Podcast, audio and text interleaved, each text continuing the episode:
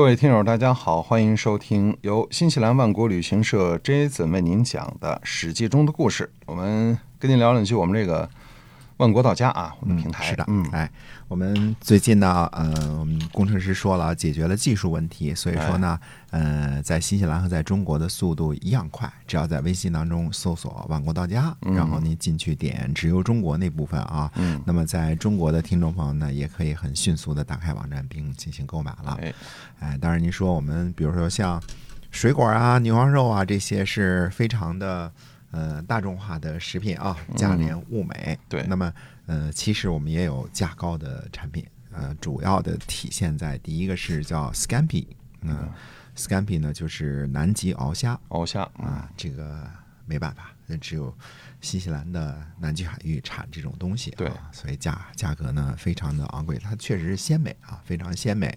对，就比比龙虾好吃，嗯，我那觉得好吃多了，肉嫩啊，特别的新鲜，而且是刺生级的，可以直接生吃的没错，啊，还有像空运去的三文鱼啊，哎新西兰的南岛三文鱼空运的，这个都是价格很高的。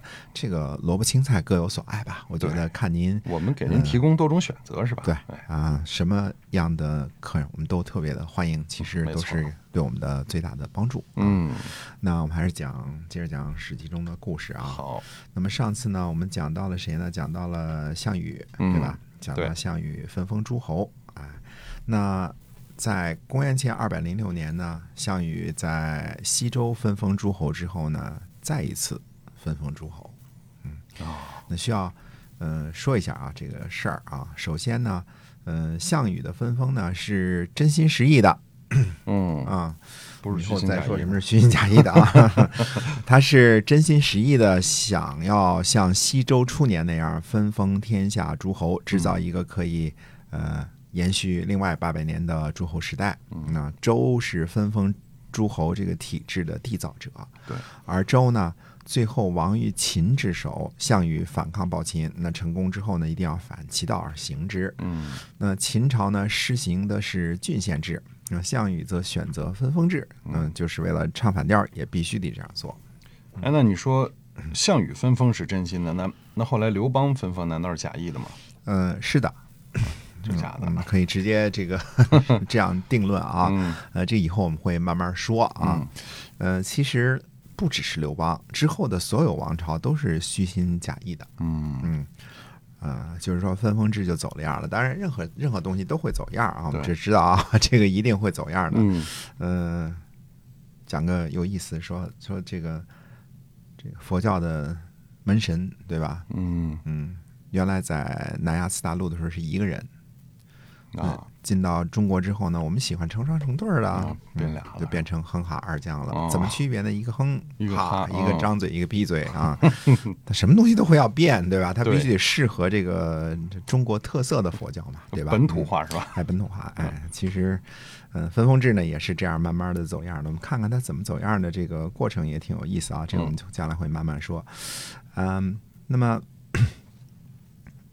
刘邦之后的这些掌权者们啊，在控制权力方面呢，比就说就后来就变得成熟的多了。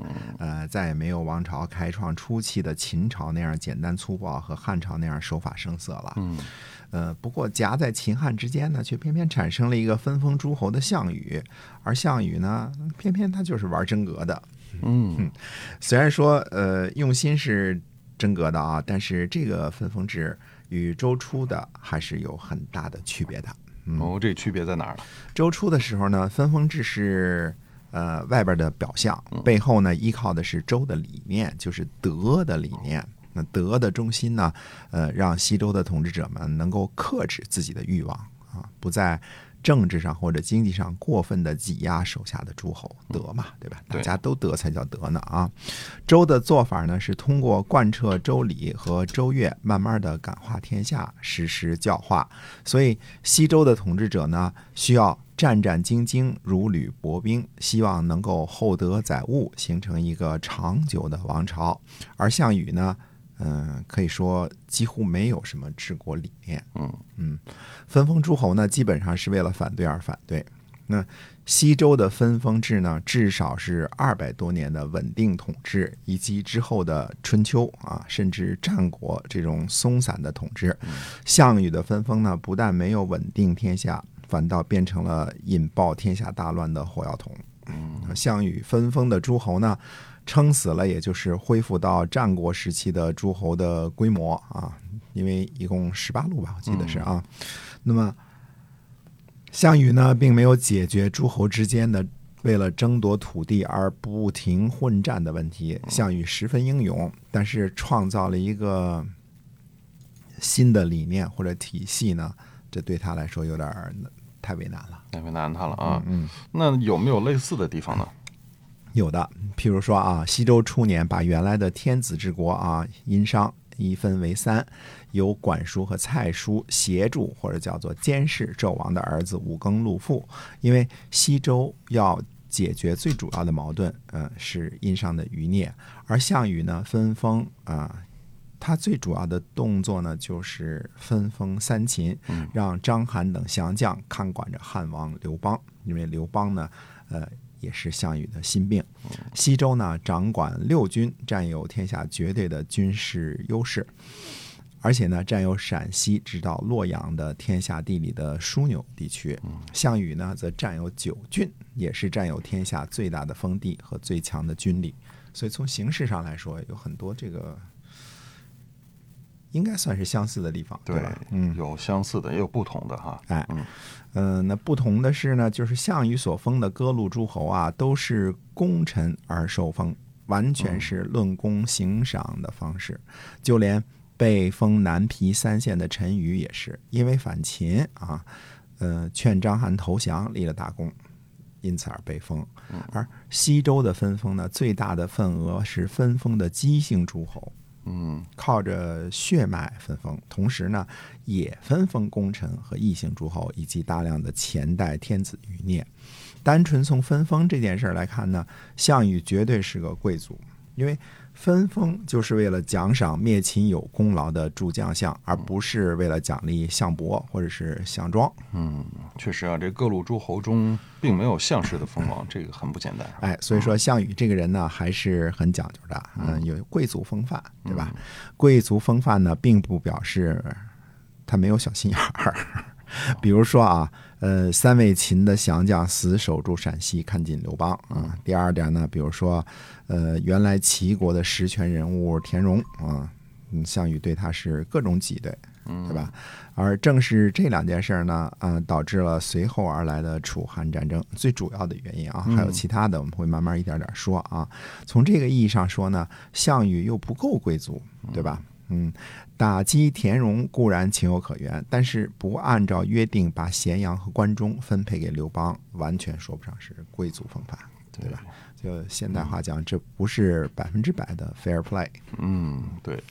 那如果说项羽把刘邦封为了关中王，那么刘邦就不会反叛了吗？呃，历史上呢就没有“如果”这两个字的地位。呃，往家揣测的话呢，估计大概率刘邦还是要反的。对，刘邦这人他不可能满足做关中王就算了嗯啊。小概率是呢，有可能真的就不反了，因为如果刘邦得封关中，刘邦守着富饶而固若金汤的关中，至少呢，他造反的意愿不是十分强烈，嗯，那他手下的将士的造反的意愿也不是十分强烈。对，最好的你拿走了，你还造什么反呢？哎对吧？嗯嗯，这跟被封到当时还是穷乡僻壤的汉中，那是有天壤之别的，对吧？因为呃，将士也不开心，刘邦也不开心，对吧？那么再者呢，这个田荣是一定会反的，嗯，对吧？这个无论如何都会反的啊。可是以项羽之强大呢，单挑田荣是没有什么悬念的啊。如果在刘邦沉浸在咸阳的温柔乡里的时候，那项羽把田荣给灭了，那样呢，刘邦也未必轻于敢于造反了。嗯，嗯，就是说，这就是时势的问题了，对吧？一个是想不想，一个是敢不敢的问题了。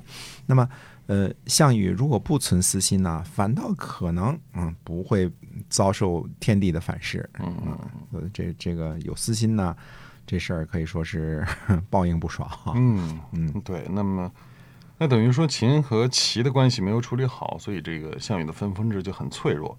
那是否还有这楚怀王义帝的事情？哎，对的，当时天下的强国就是秦、齐、楚，对吧？嗯嗯，呃，秦和齐都没有处理好啊，这还说明呢，这个项羽呢打仗勇猛，嗯、但是个粗胚。嗯呃，范增呢虽然是一肚子谋略，看来历史或者哲学呢也没怎么学好。嗯呃，至于项羽后来处理楚怀王孙欣的事儿呢，嗯、可能算是个失误吧，但不是什么太大的失误，成王败寇嘛。嗯中国人信这个啊，把楚怀王轰到小地方去做诸侯就算了，但是暗中下令最后除掉楚怀王，这个确实是过分了。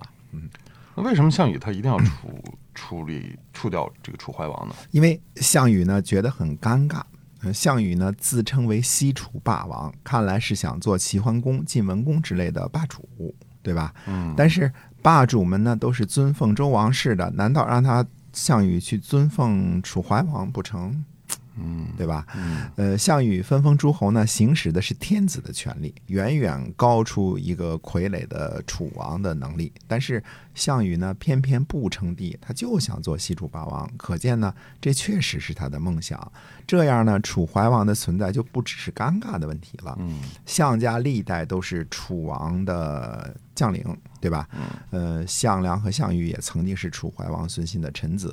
虽说现在项羽已经无比强大了，但是与楚怀王的这个主仆关系并没有改变，嗯对吧？项羽尊称楚怀王为义帝，帝是帝这个级别的，是皇帝这个级别的，而他项羽呢只是西楚霸王，是王这个级别的。这就是项羽呢必须处理楚怀王的心理根源。